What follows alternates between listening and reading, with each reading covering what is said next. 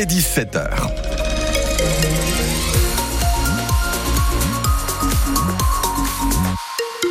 L'essentiel de l'actualité avec vous, Virginie Vandeville. Bonsoir. Bonsoir Alain. Un vol en plein jour dans un magasin de téléphone à Tours. Ça s'est passé vers 10h ce matin dans la boutique SFR du centre commercial L'heure tranquille. Plusieurs individus seraient à l'origine de ce cambriolage. Ils sont toujours en fuite cet après-midi. Impossible pour l'heure de savoir ce qui a été volé, encore moins le montant du butin. Le magasin, lui, est resté fermé toute la journée. L'assaillant présumé de la gare de Lyon à Paris vient d'être mis en examen pour tentative d'assassinat.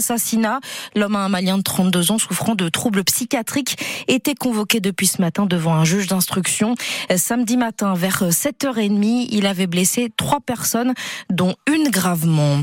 En Touraine, un accident de la route a créé quelques ralentissements sur la 10 dans le sens Paris-Bordeaux, un peu avant la barrière de péage de Monet.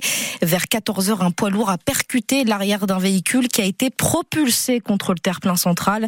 Les deux passagers du véhicule ont été transportés au CHU Trousseau pour des examens de contrôle. Nouvelle journée de grève en cinq jours pour les enseignants aujourd'hui. Selon le syndicat SNES FSU, 40% sont en grève aujourd'hui dans les collèges de France. Ils réclament une hausse des salaires, mais aussi la démission de leur ministre Amélie Oudéa Castera, auditionnée actuellement à l'Assemblée nationale. Les syndicats euh, qui appellent les enseignants élus et parents d'élèves à se réunir demain à 14h devant la direction académique de Tours.